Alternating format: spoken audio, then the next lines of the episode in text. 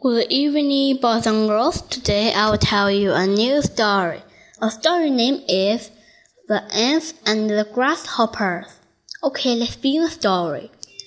A long time ago, in the old summer place, at the date of the emperor country, there lived a grasshopper and a family of ants.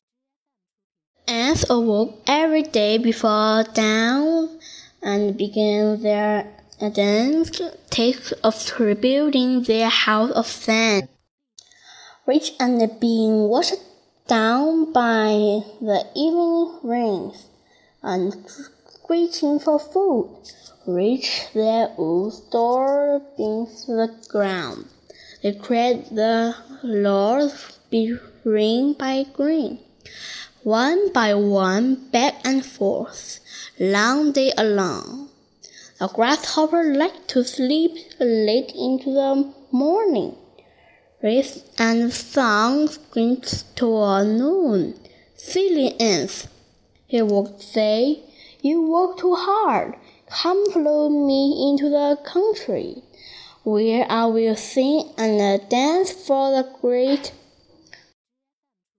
the ants keep down working. Ants, the grasshopper would say, See the new moon, feel the summer breeze.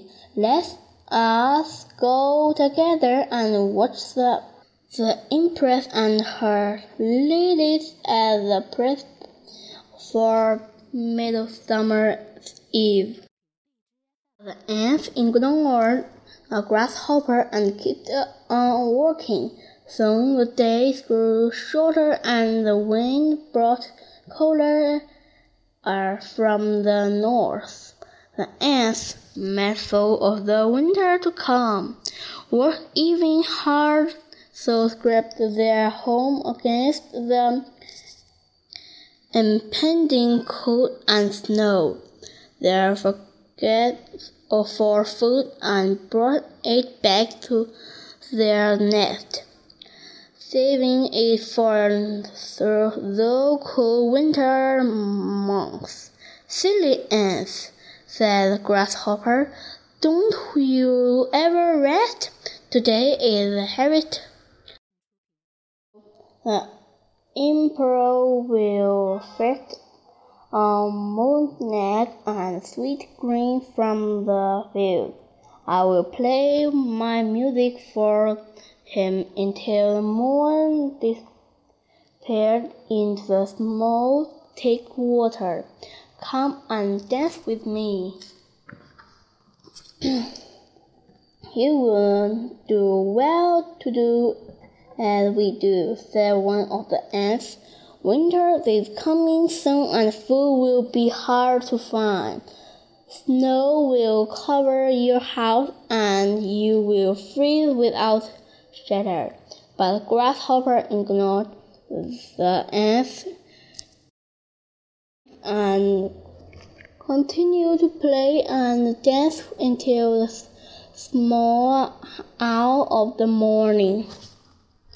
Winter arrived a week later and brought with for snow and ice.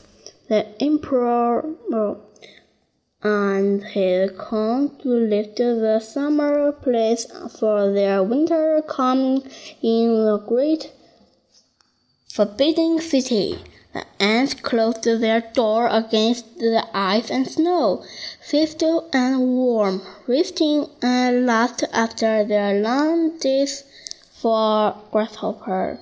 And the grasshopper hurried beat the place, lived and rubbed his head together in trip.